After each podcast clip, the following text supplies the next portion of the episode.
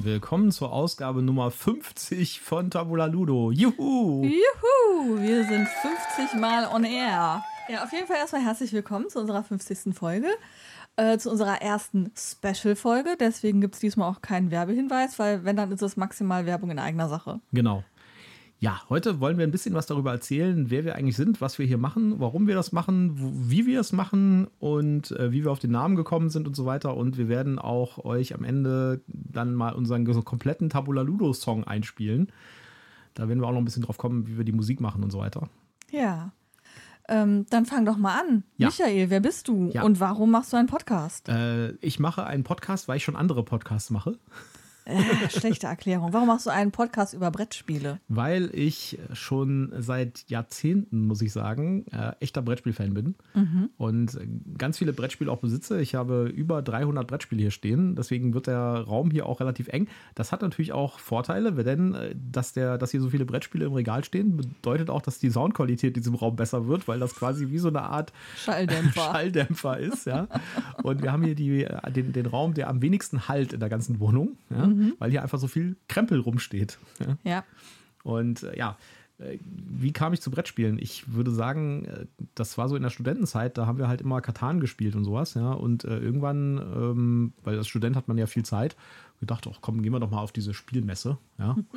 und eigentlich sind Brettspiele eigentlich schon ganz cool und so, ja. Und äh, dann hat es irgendwie Feuer gefangen. Dann war ich hin und weg und habe äh, da echt viele Brettspiele ausprobiert und wir haben ganz viele Brettspiele gespielt, auch als Studenten weil wir waren ja auch nah zusammen und sowas und wir waren dann eine Brettspielgruppe mehr oder weniger. Das, heute würde man sagen, es war ein Brettspielclub. Ja. Äh, Es war aber eher so implizit. ja, und dann haben wir ganz viele Sachen gespielt. Katan, ganz viel, ganz viele Erweiterungen von Katan, das Kartenspiel Katan und so weiter. Und dann halt auch die Sachen, die ich von der Messe mitgebracht habe. Was waren denn so die Spiele, mit denen du in deiner Kindheit Brettspiel sozialisiert wurdest? Oh je. Äh, Spiel des Lebens. Oh Gott. Und ich äh, fand es damals schon scheiße. ich kann mich noch erinnern, meine Eltern hatten äh, das Spiel des Lebens irgendwie ganz oben im Schrank. Und ich wollte das immer, äh, weil für mich war das immer so mystisch, ja. Da war da so ein, da war da so ein Ding, was die Erwachsenen irgendwie spielen, wenn ich ins Bett musste. Ja, und äh, das ist irgendwie was, was die da machen. Das sieht irgendwie total krass aus. Da sind ganz viele Sachen aufgebaut auf dem Tisch und es werden so Sachen rumgezogen und so. Sieht aus wie so ein, wie so ein Schlachtplan, ja. Irgendwie sowas. Und dann äh, spielt man das erste Mal und dann geht es darum, Ja. Kinder zu kriegen und einen Beruf zu Ja, und erlernen. dann denkt man sich, äh, was für ein bescheuertes Quatschspiel. Wie langweilig ist das denn? Ich kann mich auch erinnern, dass ich ziemlich viel Risiko gespielt habe äh, als Kind. Dann so als Teenager. Das wurde dann immer mit in die Winterfreizeiten genommen, auf Klassenfahrten und so, da wurde immer das Risiko rausgeholt. Und da haben wir halt auch so äh, epische Sachen, äh, epische Partien gespielt mit die Weltherrschaft. Würde man heute auch sagen, irgendwie so, oh Gott, ey, Player Elimination, ja, und bei einem Vier-Stunden-Spiel. Und dann äh, ist man irgendwie, wenn man am schlechten Pfad ist, ja, und nur schlecht würfelt, ist man drei Stunden am Verlieren von den vier Stunden. Ja, aber damals muss man sagen, war auch eine andere Zeit. Ne? Da gab es halt kein Space Base oder Marvel United oder sowas. Ich kann mich noch erinnern, dass das erste Mal, wo ich echt so realisiert habe, was alles möglich ist mit Brettspielen, war, als ich das erste Pandemic in die Hand gekriegt habe. Das ist auch schon, weiß nicht, 15, 20 Jahre her oder so. Okay. Und äh, da habe ich gedacht, so krass, ein kooperatives Brettspiel. So, man spielt miteinander. Das ist ja mal abgefahren. Ja? Äh, das war auch so ein bisschen so eine Offenbarung. Das war aber, da war ich schon auf das Spiel und so, da habe ich schon die ersten anderen Sachen gespielt und sowas. Ja. Ja, und äh, das hat mittlerweile jetzt halt zu einem relativ großen Pile of Opportunity geführt, ne? Ja, an dem wir ja fleißig arbeiten, den mal ein bisschen kleiner zu machen. genau. So, wie bist du denn zu Brettspielen gekommen? Ähm, wie bin ich zu Brettspielen gekommen? Also ich habe als Kind natürlich auch Brettspiele gespielt. Bei mir war Sagerland ganz groß im Kurs. Okay, ja, das habe ich auch vor einem Jahr oder so nochmal gespielt. War zumindest ein ernstzunehmendes Brettspiel, sag ich jetzt mal. Ja, also Nicht wie ähm, Spiel des Lebens.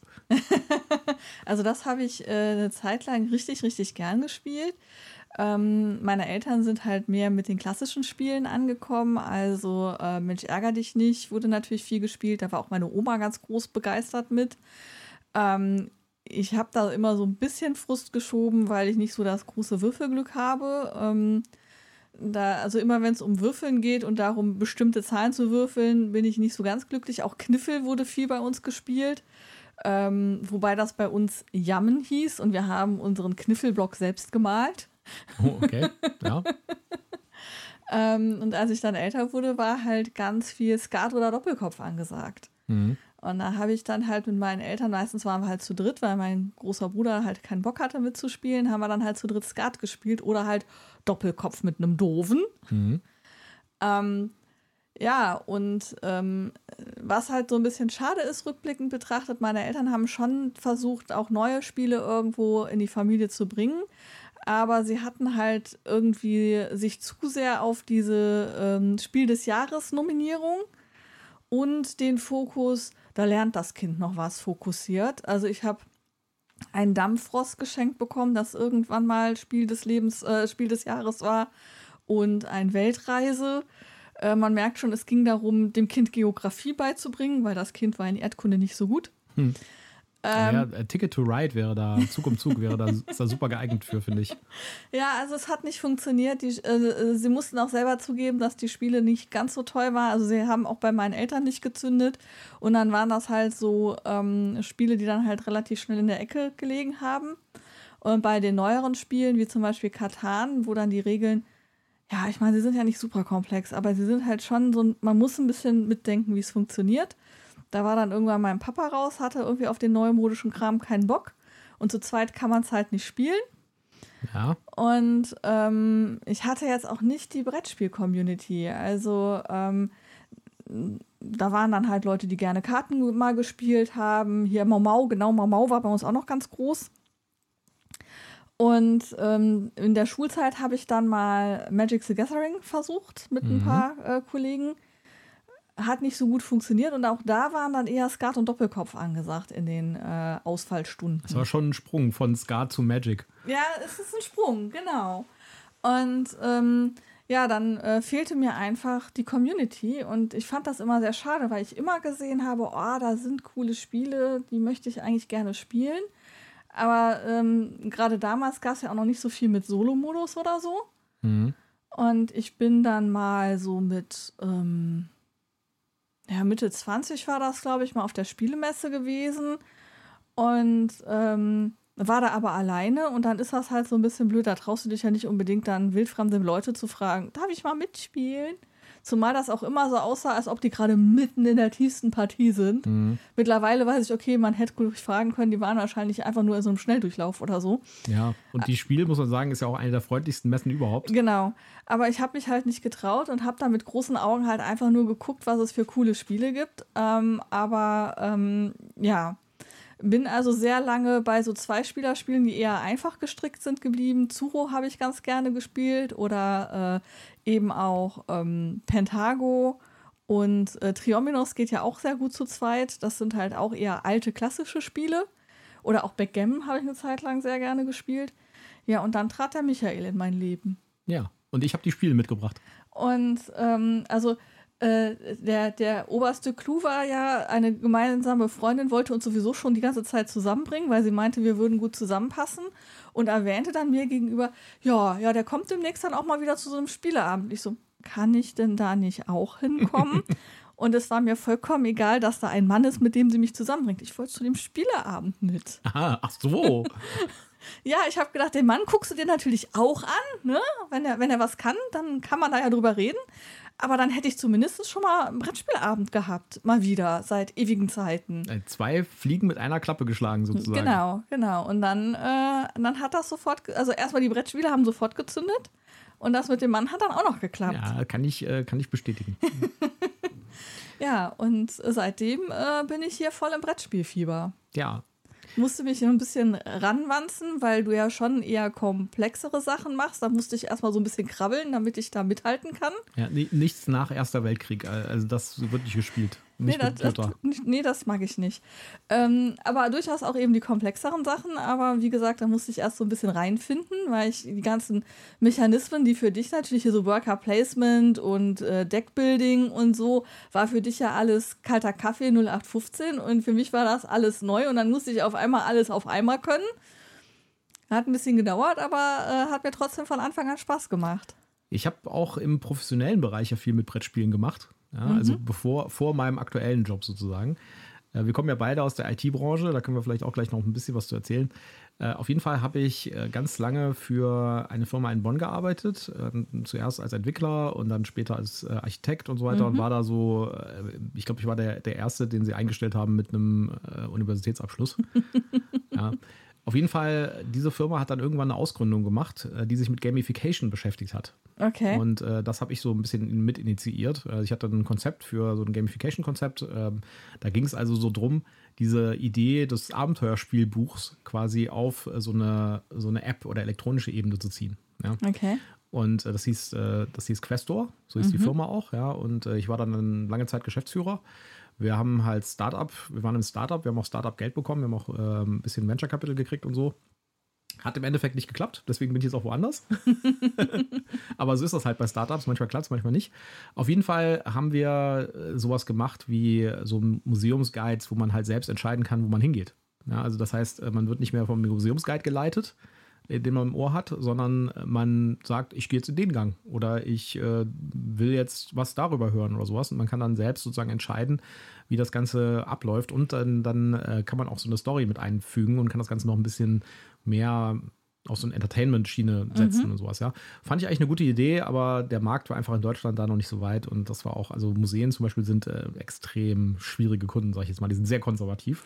Ja, ja. das kann ich mir gerade sehr gut vorstellen, dass ihr einfach eurer Zeit meilenweit voraus wart. Die, die, die Aussage ist immer, da stehen doch Schilder dran, die die Leute lesen können, wir brauchen irgendwie sowas nicht. Das war ja schon für uns vor 1970 schon ein echt krasser Teil, als wir solche Audio-Dinger irgendwie eingeführt haben. Das ist schon Technik genug. So ungefähr muss ich mir das vorstellen, ein bisschen überspitzt. Ja, wobei ja mittlerweile tatsächlich auch viele so mit äh, QR-Code und Handy-App äh, durchaus da was machen. Genau.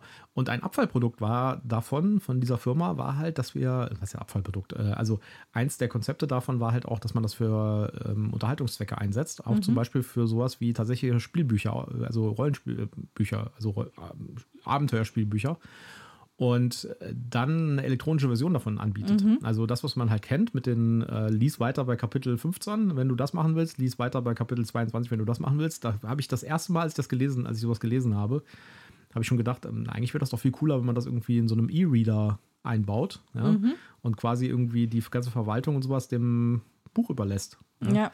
Und das haben wir dann auch gemacht und äh, da haben wir damals Pegasus als Partner ähm, bekommen können. Okay. Und wir haben mit Pegasus zusammen einige echt erfolgreiche Apps gemacht. Wir haben die Zwerge von den Zwergen von Markus Heitz, gibt es nämlich Abenteuerspielbücher, die sind schon ein bisschen älter gewesen, mhm. auch zu dem Zeitpunkt schon. Und wir haben die halt für App als App umgesetzt. Und äh, da gab es dann drei Teile von. Ja, es gibt so eine Trilogie. Und es gab so ein paar Extras, es gab so Mini-Abenteuerspielbücher. Ich habe da selbst auch mal eins geschrieben, ja. Äh, und äh, es gab noch so ein paar andere Sachen, die wir da gemacht haben in anderen Bereichen. Äh, es gab noch so ein Theseus, also so Raumstation Theseus, war damals ein Brettspiel von Pegasus, haben wir da umgesetzt. Ja, also, und die waren auch für die damalige Zeit echt erfolgreich. Ja. Okay. Es war halt nur so eine Nebenschiene von der Firma und das andere hat halt nicht so richtig hundertprozentig gezündet mit den Mitarbeiter-Engagement-Geschichten, mit Gamification und sowas. Aber es hat mich zusammen, es hat mich mit Pegasus zusammengebracht und diese Beziehung stimmt bis heute. Also, ja, cool. ich äh, habe noch regelmäßig Kontakt mit äh, den Leuten von Pegasus und kriegt man halt auch mal eine Lagerführung und so. Ne? Das ist halt schon ganz nett. Also ja, und äh, das ist die Verbindung. Da habt ihr vielleicht in anderen Folgen schon mal ein bisschen gehört, dass wir da, dass ich da mal ein bisschen was von, von Pegasus erzähle oder sowas. Äh, also mit, äh, da kennt man sich sozusagen. Ja, du hast uns jetzt schon ein bisschen gesagt, ähm, du hast irgendwas studiert, du bist im IT-Bereich. Genau. Ähm, wo hast du denn studiert und was hast du denn studiert? Also ich habe in Kaiserslautern studiert. Äh, ich habe an, an der Universität Kaiserslautern angefangen zu studieren und habe an der Technischen Universität Kaiserslautern aufgehört zu studieren, weil sie sich zwischendurch umbenannt hat. Sowas kommt vor? Ja, Fördergelder und so, ne? Mhm. Äh, und ich habe ein äh, Diplom in Technoinformatik, wo die meisten Leute dann immer sagen, äh, was ist What? denn Technoinformatik? Ja? Informatik kenne ich, aber was hat da Techno davor? Ja, das ist quasi Elektrotechnik und Informatik in einem. Okay. Also technische Informatik. Mhm. Habe ich danach, danach nichts mehr mitgemacht. Ja? Ich habe mich da halt irgendwie ganz viel beschäftigt mit so Robotern und autonome Systeme und Navigationsgeschichten und sowas. Ja.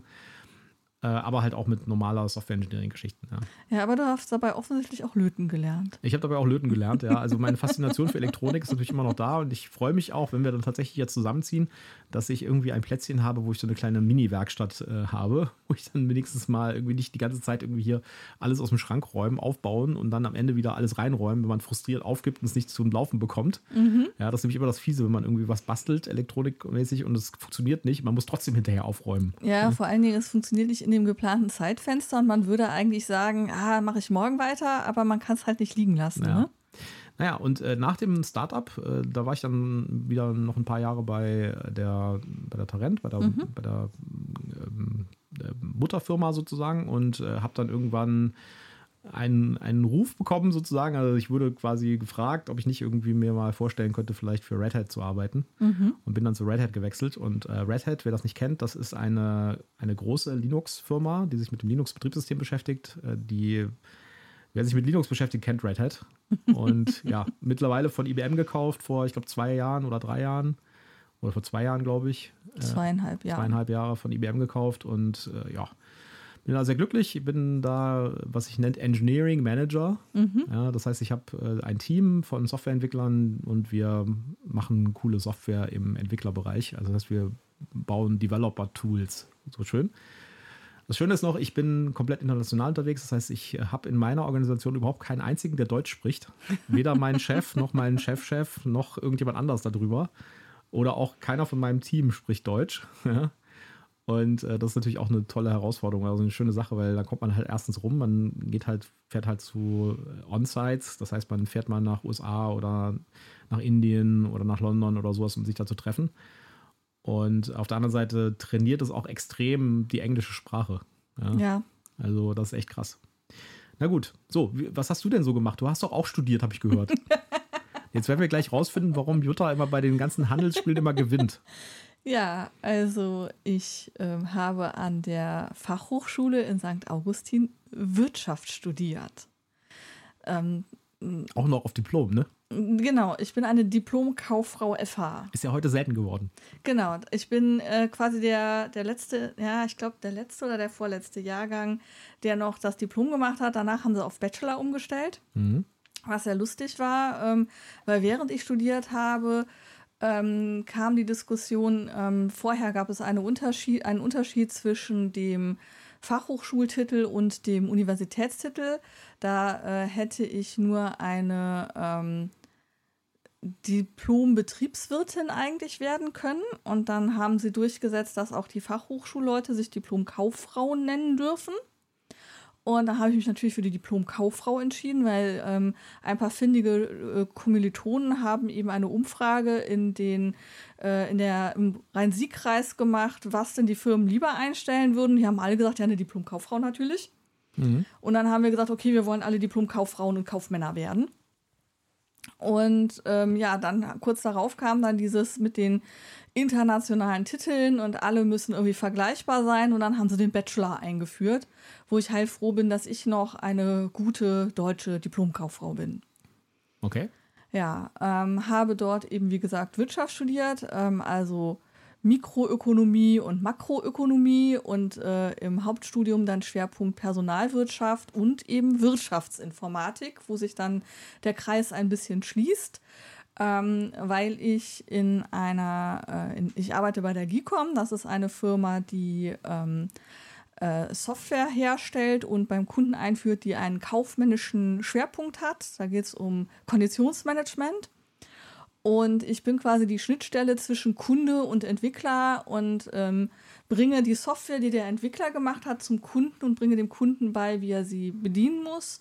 Helfe dabei, sie richtig einzustellen. Und wenn der Kunde sagt, da ist aber noch was, das wir besser machen können, gehe ich zurück zum Entwickler und sage, Entwickler, können wir da nochmal dran rumschrauben. Okay, was ist Konditionsmanagement? Das ist das, wie viel bezahle ich im Einkauf für mein Brettspiel an den, an den Verlag? Ähm, Als Händler?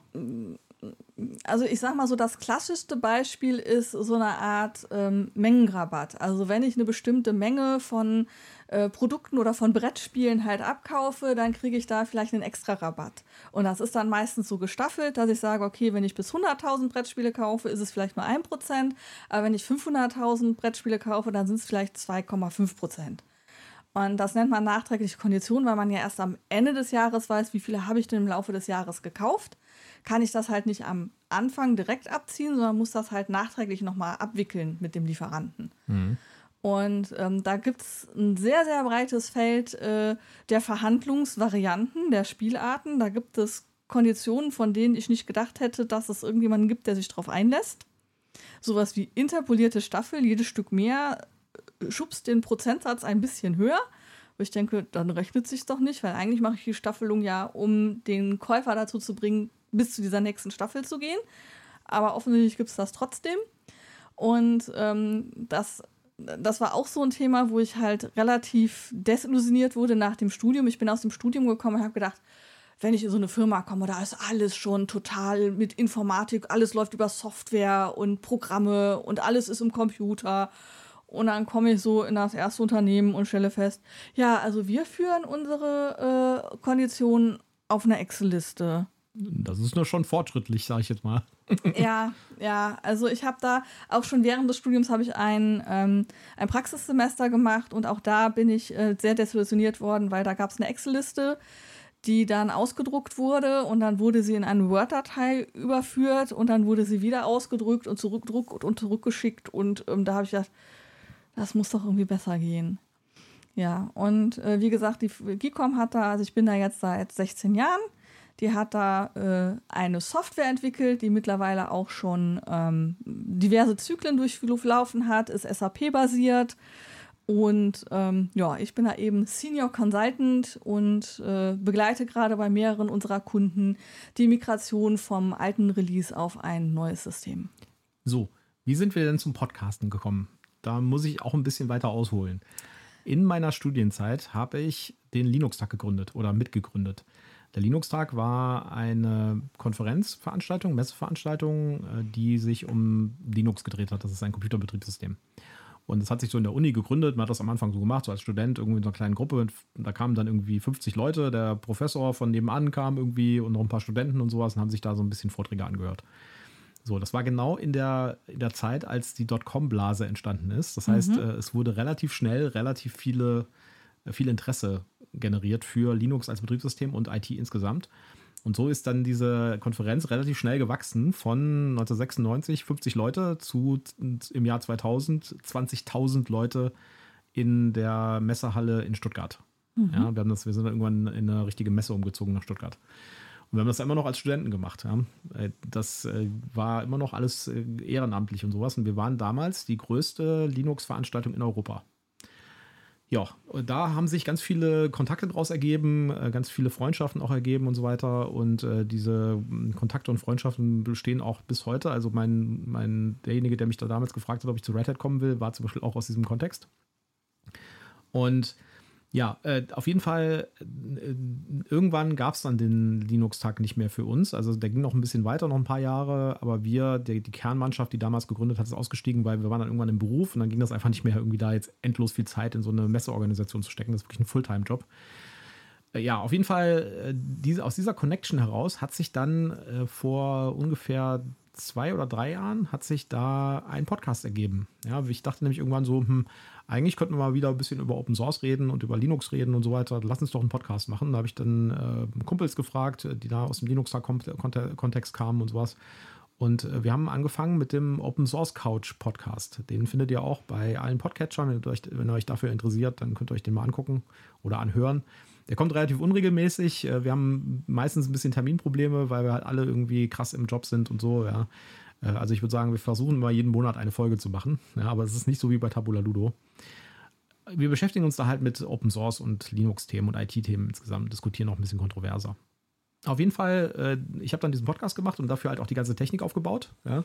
Und äh, mir halt dann Mikrofone zugelegt und mich ganz stark, äh, also auseinandergesetzt, wie macht man überhaupt Podcasts, wie kriegt man das hin, dass der Ton gut sich anhört und so, habe Kurse belegt und sowas. Und irgendwann dachte ich so, eigentlich könnte man das Ganze doch auch benehmen, um einen richtig coolen Brettspiel-Podcast zu machen. Ja. Und äh, dann habe ich dich gefragt, wollen wir ja. nicht einen Brettspiel-Podcast machen? Und dann kamst du mit einem coolen Namen. und dann hat sich das über so ein paar Wochen irgendwie so ein bisschen entwickelt, wir haben ein bisschen gebrainstormt, was das Konzept sein sollte und sowas. Und dann war plötzlich der Tabula Ludo Podcast da. Ja, also du hast mich gefragt, muss ich ja noch mal so ein bisschen korrigieren. Du hast so lange gefragt, bis ich nicht mehr anders konnte, als Ja zu sagen. Lass uns doch einen Podcast machen über Brettspiele. Komm, das wird bestimmt voll cool. Ja. Und ich dachte so. Es wurde voll cool. Und ich dachte so, oh, ich bin, ich bin Consultant im Kundeneinsatz. Ich habe eigentlich mehr als genug zu tun. Jetzt auch noch ein Podcast obendrauf. Ich weiß nicht, ob das wirklich sein muss. Und ähm, ich weiß auch nicht, ich meine, die meisten von euch da draußen werden wissen, wenn man so seine eigene Stimme irgendwie auf Aufnahmen hört, ähm, dass man da so Zweifel hat, ob sich das wirklich so cool anhört. Jeder ist mit seiner eigenen Stimme ja meistens am unzufriedensten von allen, die die hören. Und hatte da so meine Zweifel, dass das eine gute Idee ist, meine Stimme so auf Ton zu, bannen. Und ähm, dann warst du aber so Feuer und Flamme und so begeistert. Ich dachte, okay, dann probieren wir es einfach. Und im Zweifelsfall wird das halt so wie bei der Open Source Couch, dass wir alle Jubeljahre mal so eine Folge machen. Ja, jetzt sind wir bei zwei Folgen die Woche. Oder, oder es schläft halt ganz ein und vielleicht hört uns ja auch gar niemand und wir sind nachher total enttäuscht und klappen das Notebook zu und lassen das Ganze einfach. Aber es hat sich dann doch äh, sehr nett entwickelt und ähm, nachdem ich dann gesagt habe, okay, ähm, ich mache das jetzt mit dir, habe ich natürlich überlegt, okay, wie soll denn unser Podcast heißen? Und ähm, habe halt auch so ein bisschen geguckt, was es halt so an anderen Brettspielnamen schon gibt. Und so ein paar Sachen, die einem in den Kopf kommen, waren halt schon von anderen Podcastern oder aber eben YouTubern vergeben. Und dann fiel mir halt ein, dass ich während meiner Schulzeit halt mal ziemlich lange Latein hatte. So von der fünften bis zur zehnten Klasse habe ich halt Latein gelernt und habe gedacht, hm, was würde denn Brettspiel oder Tischspiel vielleicht auf Latein heißen und dachte, hm, okay, Tisch ist Tabula, Spiel ist Ludo und dann war der Name Tabula Ludo so im Kopf.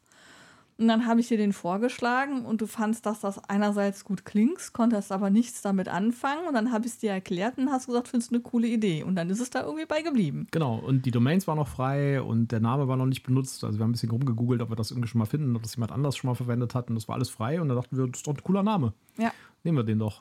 Genau. Ähm, ich habe allerdings mittlerweile festgestellt, dass es irgendwo in Spanien was Ähnliches gibt, aber es ist halt nur, also ich glaube, wir erinnern, wir ver, es ist nur ein Buchstabe, der sich bei denen anders äh, gestaltet, aber das reicht ja. Ja. ja, so, jetzt vielleicht noch mal ein bisschen zur Technik. Wie nehmen wir das Ganze hier auf und äh, wie machen wir das Ganze? Wie produzieren wir das Ganze? Ja, also äh, wir haben hier als, äh, da, da, das war auch eins der, der Sachen, wo man echt lernen muss, sag ich jetzt mal, ja, wo man irgendwie echt Erfahrung sammeln muss. Wenn ihr euch die ersten Folgen der Open Source Couch mal anhört, ja, bei Tabula Ludo, als wir damit angefangen haben, war schon ziemlich viel Wissen vorhanden. Aber wenn ihr euch, äh, wenn ihr zur Open Source Couch geht und da mal die ersten Folgen anhört, die hören sich noch ganz schön scheiße an. ja. Ich glaube, da seid ihr aber auch ein bisschen zu streng mit euch selbst. Wenn ja. ich mir so andere Podcasts anhöre, da gibt es viele, die auch nach sehr, sehr vielen Folgen nicht viel besser sind. Also auf jeden Fall haben wir da ziemlich viel dazugelernt, was so Technik angeht. Und mittlerweile sind wir, glaube ich, zu einem Punkt gekommen, wo nach vielen Fehlkäufen von Mikrofon und Equipment und so weiter ich irgendwie eine Kombination gefunden habe, wo ich sagen würde, das ist die ideale Kombination. Das wäre eigentlich das gewesen, was man am Anfang hätte kaufen sollen. Also wir haben quasi zwei verschiedene Setups. Einmal haben wir ein Setup, wenn wir zu Hause sind, also jetzt zum Beispiel wie jetzt gerade. Ja. Da äh, benutzen wir einen äh, Roadcaster Pro 2. Äh, Dir ist klar, dass du in die Shownotes eine Liste mit den Links machen musst ja, von dem Equipment. Hin, ne? Also ein, wir haben ja, ich habe ja einen Roadcaster Pro 2 stehen, der den 1er hatte ich auch, den, da sind wir abgegradet sozusagen. Und ich muss sagen, der 2er ist auch deutlich besser. Mhm. Der hat auch deutlich bessere Post-Processing-Sachen und sowas drin. Obwohl der ja manchmal Zicken macht, so von wegen, Verbindung herstellen. Ja, ja. Aber das, was aus dem Gerät hier rauskommt, kann man quasi direkt irgendwie uploaden. Das ist also, muss man nicht weiter ver verhackstückeln.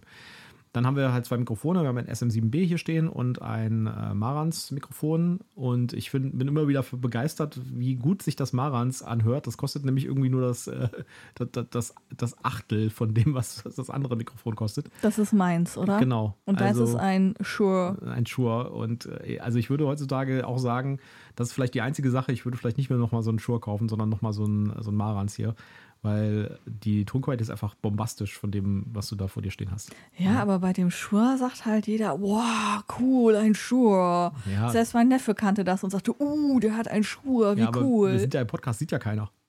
Ja, egal. Naja, egal. Auf jeden Fall. Äh, Vielleicht gibt es ja irgendwie Fotos von uns mit Mikrofon drauf. Ja, äh, dann nehmen wir das Ganze über ein Notebook auf und ähm, benutzen dafür Ultraschall. Das ist so das Standard-Tool für Podcast-Aufnahme. Das ist auch ein Open-Source-Tool, basiert auf Reaper, was wiederum keine Open-Source-Software ist. Und da kann man äh, dann den Podcast direkt aufnehmen und auch schneiden und äh, Musik reinmischen und diverse andere Sachen machen, alles, was man so tun will. Und da kann man halt auch Kapitel setzen und Kapitelbilder setzen und so weiter. Also es ist für Podcasts direkt geeignet. Und dann exportieren wir das halt da raus und dann äh, hosten wir das bei Let's Cast. Das sind, äh, das ist unser Hoster, mit dem wir auch ein echt gutes Verhältnis. Ähm, da gibt es auch echt super Support immer und so weiter. Und da hostet auch die Open Source Couch und das ist sehr einfach und ich finde, da haben wir auch lange rumprobiert und verschiedene Sachen ausprobiert und ähm, sind dann mit Let's Cast, glaube ich, jetzt an einer richtig guten Adresse gelandet. Da gibt es wirklich guten Support. So, und jetzt muss ich doch sagen, Werbung wir ja. haben gerade, wir haben unsere Firmen genannt, bei denen wir arbeiten. Wir haben Mikrofone und Equipment genannt, aber wir sind nicht gesponsert. Wir haben keine Rezensionsexemplare genau. bekommen. Das hier ist alles Werbung aus Überzeugung. Das ist das eine Setup, das wir haben für ein Studio. Ja. Wenn wir unterwegs sind, also wenn wir zum Beispiel im Hotelzimmer sitzen oder irgendwo auf Reisen sind oder sowas und äh, einen Podcast aufnehmen wollen, dafür haben wir noch einen kleinen Aufnahmekoffer. Mhm. Also wirklich so ein ganz kleines Köfferchen. Äh, wo ich irgendwie versucht habe, alles möglichst auf kleinstem Raum unterzubringen. Und da ist dann nochmal ein äh, Zoom H5-Rekorder drin. Das ist ein Aufnahmerekorder für Mikrofone halt. Äh, und äh, zwei Headsets. Ja, das sind dann Superlux HMC 660X, falls das jemand was sagt. Das sind relativ günstige ähm, Headsets, die kosten ungefähr so, ich glaube, 50 Euro das Stück, haben aber eine für den Preis verdammt gute Tonqualität. Und Aber leider nur runde Ohrmuscheln, keine ja. ovalen für meine langgezogenen Ohren. Für deine Elfenohren. Ja. ja, und damit äh, sind wir halt dann unterwegs, wenn wir irgendwie im Urlaub sind oder so, dann werfen wir quasi dieses Köpferchen einfach in den Kofferraum und dann haben wir das, haben wir da ein komplettes Studio dabei, mit dem wir alles machen können, was wir auch zu Hause machen können. Vielleicht mit ein bisschen Abstrichen an der Qualität, aber das reicht komplett aus und dafür, da können wir auch sehr gute ähm, Sachen produzieren. Ja, und wenn ich unterwegs bin und du zu Hause oder du unterwegs bist und ich zu Hause, habe ich noch ein Headset da äh, und dann wird es halt ein bisschen weniger Tonqualität. Genau, du hast auch noch so einen kleinen Zoom-Rekorder zu Hause, mhm. so einen mhm. ganz einfachen und äh, damit können wir halt auch übers Netz aufnehmen. Das machen wir für die Open Source Couch auch ganz oft, dass wir über das Netz aufnehmen. Da benutzen wir Ultraschall-Plugins für, das nennt sich Studio Link mhm. und das ist quasi so eine Art wenn ihr mit Zoom mit euren Kollegen redet, äh, das ist quasi dasselbe, nur ohne Bild und dafür mit besserer Tonqualität. ja. ja. Ja, und äh, wenn wir auf Messen sind beispielsweise, da haben wir dann noch ein kleines Handmikrofon, äh, was wir nehmen für Interviews. Äh, unsere letzte Messefolge, die war damit aufgenommen. Das ist so ein ganz einfaches, da haben wir auch jetzt nicht so viel investiert drin, weil wir das halt nur relativ selten benutzen. Wobei du da, glaube ich, noch mit den Störgeräuschen am Hadern warst. Ja, dass aber. Da so Hintergrundgeräusche, also dass, dass da so ein Rauschen war, je nachdem, wie man das Mikrofon gehalten hat. Ja, genau. Das, äh, da, da, gibt es noch so ein kleines Problemchen. Ähm, wir haben auch noch ein bisschen, wir haben noch ein paar bisschen Funkmikrofon-Equipment. Äh, was wir noch so in Interview-Sachen benutzen, aber äh, das kann man für zum Beispiel Live-Aufnahmen nicht benutzen, weil es da so eine Synchronverzögerung gibt. Mhm. Ja. Naja, wir haben auf jeden Fall hier so einen Koffer, wo das ganze Equipment auch reinpasst und wir können auch das gesamte Studio dann irgendwie mobil machen, denn äh, wir haben kein permanentes Studio. Wir bauen das hier auf dem Spieltisch auf und bauen es dann wieder ab. Aber auch da hoffst du ja, dass mit unserer Wohnsituationsveränderung das sich dann auch löst und wir das dann stehen lassen können. Genau, dass wir ein festes Studio haben, wo wir einfach uns an den Tisch setzen können und aufnehmen können. Das würde uns echt was bringen, auch mit der Effizienz. Ja. Und da freue ich mich auch schon sehr drauf. Ja, äh, die Musik, muss man gleich noch sagen, mhm. äh, die Musik kommt tatsächlich von so einem Stock Music. Äh, also die haben wir nicht selbst komponiert und wir haben auch nicht, also ich bin völlig untalentiert bei Musik. Ja. Und wir haben sie aber auch nicht hier äh, äh, schwarz kopiert oder so, sondern wir haben da richtig nein, nein. offiziell Lizenz, dass wir das benutzen dürfen. Genau, das ist lizenzierte Musik und das Schöne ist, das ist so eine Art Musikbaukasten. Und wenn ihr da vielleicht mal genau hingehört habt, äh, das Intro für die News-Folgen, das Intro für die Specials und das Intro für die normale Folge sind anders, aber das gleiche Lied. Ja, die gleiche und, Melodieführung. Genau. Äh, und die, wir haben auch ähm, bei der Messefolge zum Beispiel solche Intermezzos gehabt, wo es mal so kurz so einen Tusch gibt. Ja, mhm. Das ist, kommt auch aus dem Ding. Das, äh, was wir da lizenziert haben, ist quasi so eine Art Baukasten, den wir uns so Music Maker-mäßig zusammensetzen können. Ja, mhm. Das heißt, wir können die Musik von der Länge her und auch, wie es sich anhört, halt anpassen, auch mit äh, völlig unzureichendem, überhaupt nicht vorhandenen Musiksensitivität. Ja, wir, wir haben also ein Theme, das wir uns selber so ein bisschen drumrum bauen können. Genau. Und wir haben auch einen längeren Titel, der, das ist quasi eine Art kompletter Song. Mhm. Den packen wir uns, packen wir euch hier mal nach der Folge dran als Rausschmeißer sozusagen. Äh, da könnt ihr mal den kompletten Titel hören, äh, wie das sich anhört in einem Zwei-Minuten-Lied zum Beispiel. Ja, äh, wie bekommen wir unsere Spiele? Wir beginnen gerade so die ersten Rezensionsexemplare zu bekommen ja, von den Verlagen. bis jetzt. Ja, also wir sind. Wir jetzt, arbeiten dran. Wir arbeiten dran. Ansonsten sind wir natürlich äh, Spielefans und kaufen uns auch Spiele. Ja. Ja, beziehungsweise spielen die vielleicht irgendwo auch mit. Mhm. Oder spielen auch manchmal online ein Spiel, halt auf Tabletopia beispielsweise zum Beispiel oder so. Und äh, ja, dann äh, erzählen wir euch ein bisschen was drüber.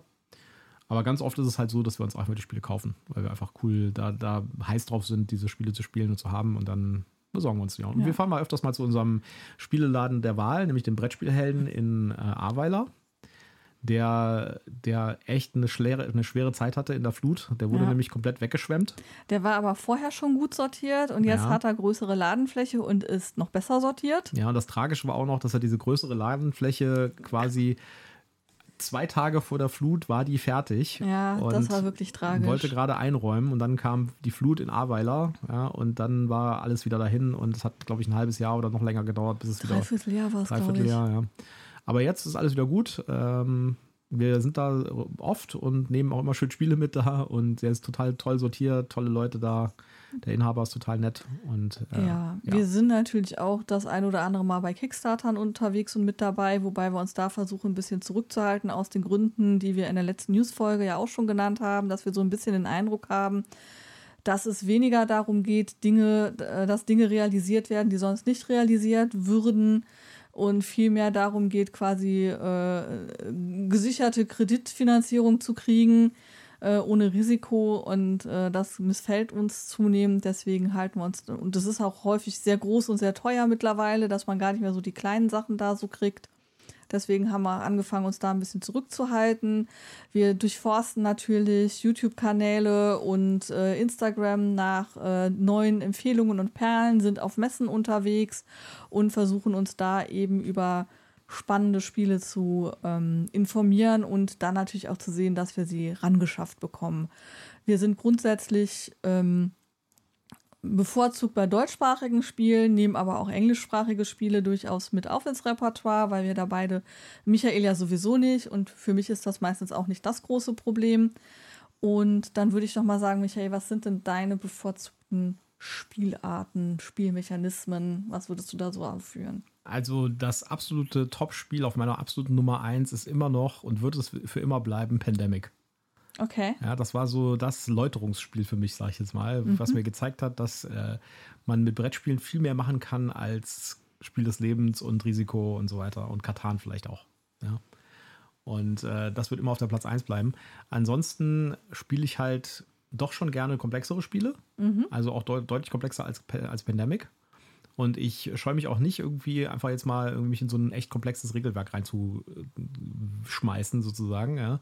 Und ich spiele halt auch gerne Spiele, die auf äh, Geschichte basieren. Deswegen finde ich auch die GMT-Spiele äh, so schön. La la la la la la la la la la la. so Twilight Struggle zum Beispiel. Ich kann dich nicht oder, hören. Oder ähm, Imperial Struggle oder ja, Distant Plane zum Beispiel. Solche Sachen finde ich irgendwie total toll. Äh, Cuba Libre ist ein schönes Spiel. Aber ich spiele natürlich auch gerne einfache Spiele. Also ich finde auch zum Beispiel Dragon Castle total toll. Mhm. Ich finde Horrified beispielsweise ein super Spiel, haben wir auch schon drüber gesprochen. Ähm, ja, also ich bin da nicht irgendwie, äh, für mich muss ein Spiel irgendwie Sinn machen. Also es darf nicht irgendwie Autopilot sein. Das kann, das hasse ich bei Spielen, wenn sie auf Autopilot laufen. Mhm. Deswegen kann ich auch mit, ähm, mit Monopoly oder so oder mit Ärger dich nicht, da kannst du mich wie der Teufel das Weihwasser fürchten, ja. Weil das sind meiner Meinung nach keine Spiele, da, weil da spiele ich nicht. Da spielt das Spiel für mich und ich darf zugucken, mehr oder weniger. Ich darf einen Würfel rollen. Ne? Ansonsten spiele ich auch gerne Escape-Spiele. Mhm. Ja, ich gehe auch gerne in echte Escape Rooms. Mhm. Ich war in, ähm, weil das war, ist bei uns so eine Art Team-Event. Ich war in Escape Rooms überall in der Welt. Ich war, okay. in, ich war in einem indischen Escape Room.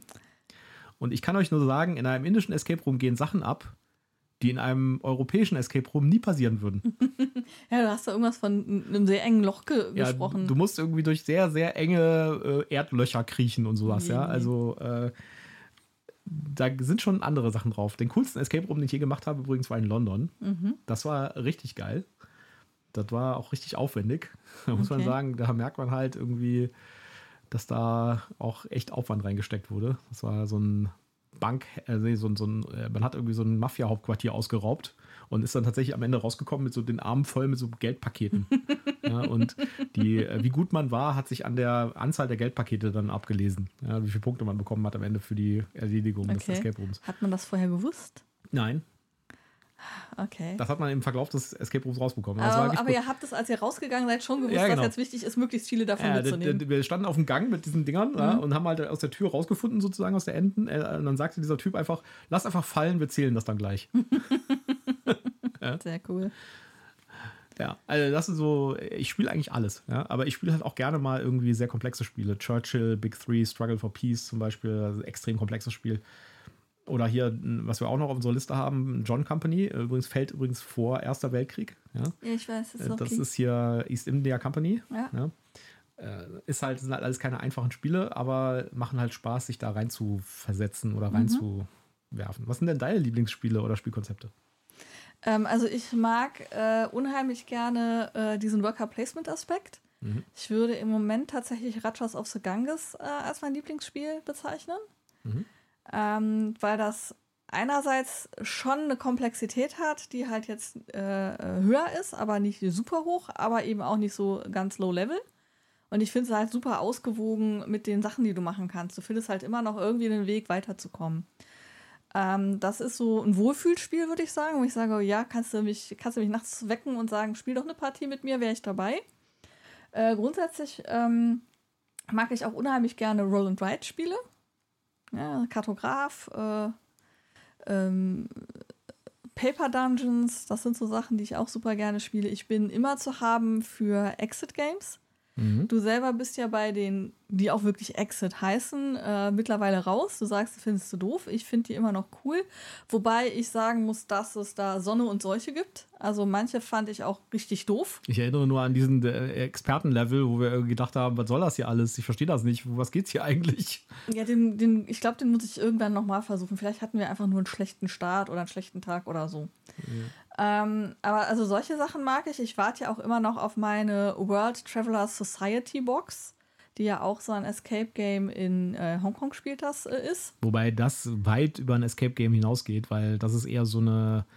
Das ist eine eher so, Schatztruhe. na, es ist fast eher so ein, so ein Alternative Reality Game, weil du Ja. musst ja, du kannst ja nicht nur mit der Box selbst irgendwie die Sachen lösen, sondern du musst ja tatsächlich auch googeln und irgendwie Wikipedia-Artikel lesen und sowas, um da irgendwie auf die Ideen zu kommen.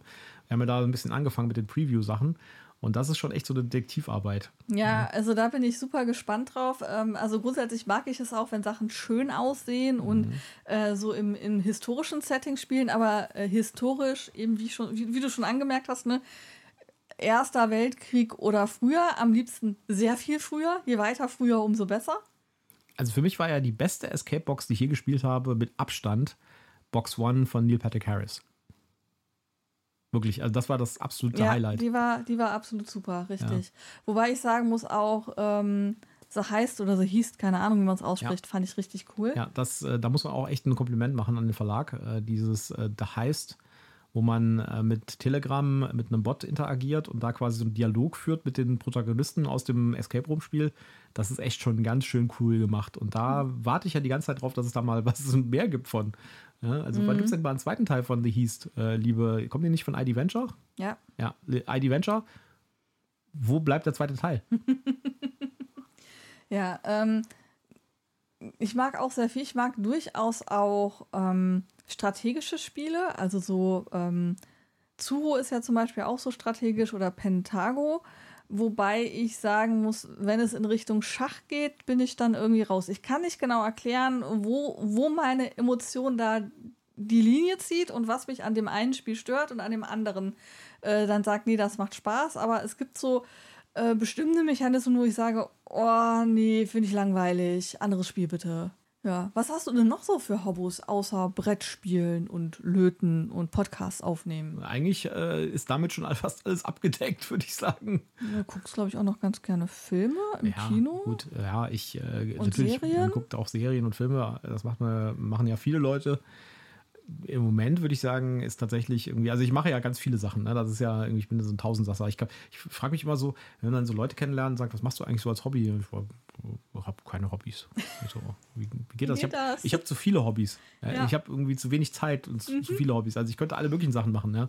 Also, Du spielst ja auch hin und wieder mal auf der Konsole. Ja, das kommt dann noch dazu. Ja, und spielt auch mal ein bisschen was äh, am, am, Rechner oder auf der Konsole oder sowas. Und äh, man bastelt, also ich bastel halt gerne. Ja, also ich äh, bin halt, äh, ich habe einen 3D-Drucker, damit wird halt 3D-Sachen gedruckt und so weiter. Dann bastelt man Sachen zusammen, dann findet man Lösungen und sowas. Das fließt alles auch so ein bisschen ineinander, ja, weil man druckt halt auch auf dem 3D-Drucker Sachen für Brettspiele. Ja ja, also äh, ich bin da sehr breit unterwegs, sag ich jetzt mal. Ja. Mhm. Im Moment äh, habe ich gerade mir angetan mit, äh, mit, mit Kassenbon-Druckern im Zusammenhang mit diesem D&D-Geschichte, über die wir auch schon gesprochen haben in den News.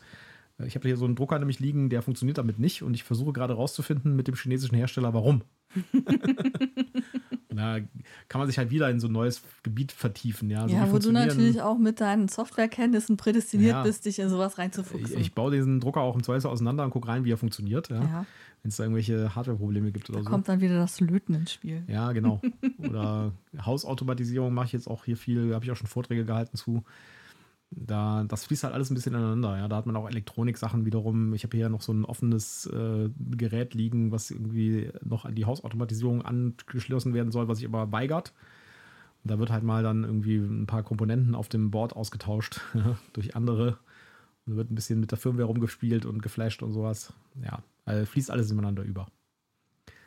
Ja, und du? Wie sieht es bei dir aus mit anderen Hobbys? Ich Wirst du da was? Ja, äh, ich, hab, ich bin auch so ein Tausendsasser, der zu viele Hobbys und zu wenig Zeit für die Hobbys hat. Ähm, äh, seit vielen Jahren stricke und häkel ich regelmäßig.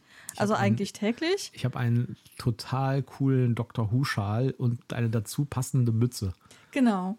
Also ähm, da bin ich, bin, bin ich immer gerne dabei und ich mag es dann auch, eben so was Kreatives zu machen, das eben irgendwie Motiv oder Bild oder Thema hat ähm, äh, stricke und häkle auch super gerne äh, Kuscheltiere in jedweder Art und Form.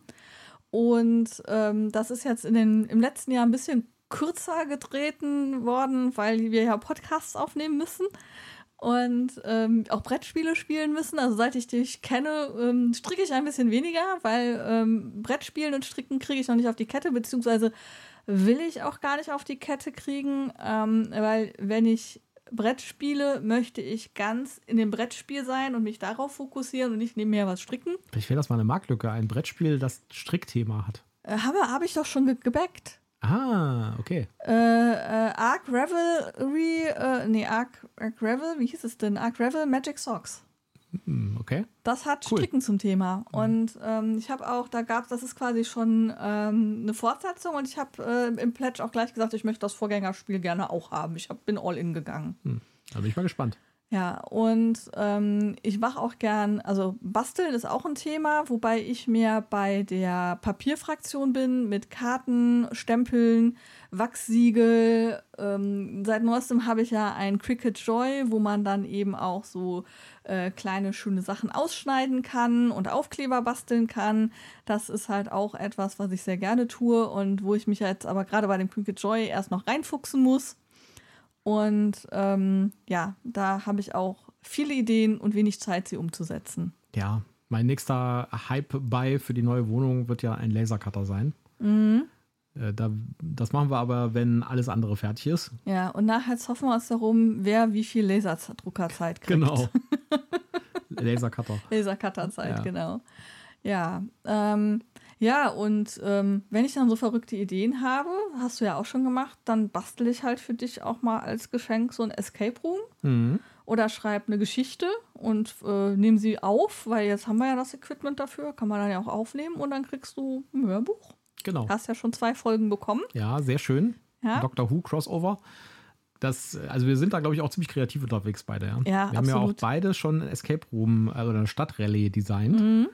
Und darüber werden wir auch nochmal eine Special-Episode machen, wo Absolut. wir noch ein bisschen darüber reden, wie wir das gemacht haben, was wir da gemacht haben, wie das Ganze, was, was so funktioniert hat, was nicht so gut funktioniert hat. Und äh, das Lustige ist, wir sind beide irgendwie gleichzeitig auf die Idee gekommen, unabhängig voneinander. Und äh, haben das mehr oder weniger parallel gemacht. und äh, uns dann zum Geburtstag geschenkt. Ich war Erster. Ja, ich habe es ja nicht gewusst. ich habe da, ich habe da äh, schon, als, also ich hatte ja äh, im, wir haben uns im März kennengelernt und ich hatte im Juli Geburtstag und da hast du mir ähm, Kurzgeschichten eingesprochen. Mhm. Und das war für mich der Trigger. Und seitdem bin ich eigentlich schon dran. Das war 2020. Ich habe halt nur lange gebraucht, um äh, die Idee dann in äh, Umsetzung zu kriegen. Ach, krass, okay.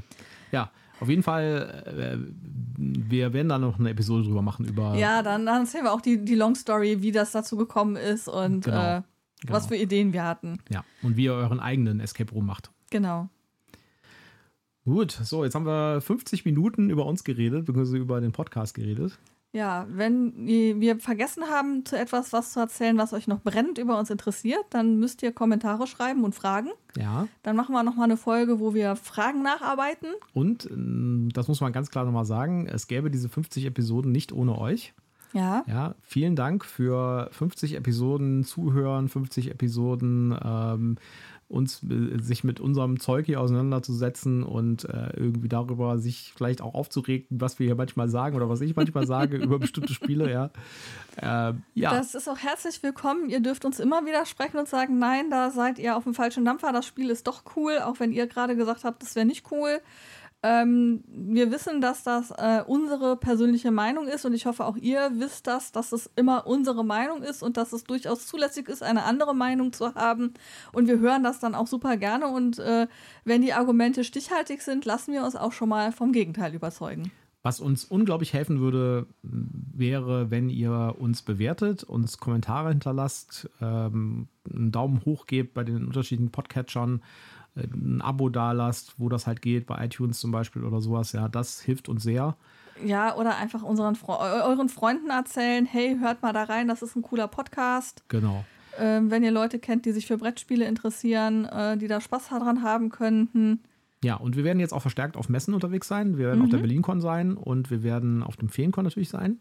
Ja, also erstmal äh, kommt die Spiel doch, dann kommt genau. der Feencon, dann kommt äh, der BerlinCon, dann genau. kommt äh, die Messe in Essen. Ja. Und dann ist das Jahr durch.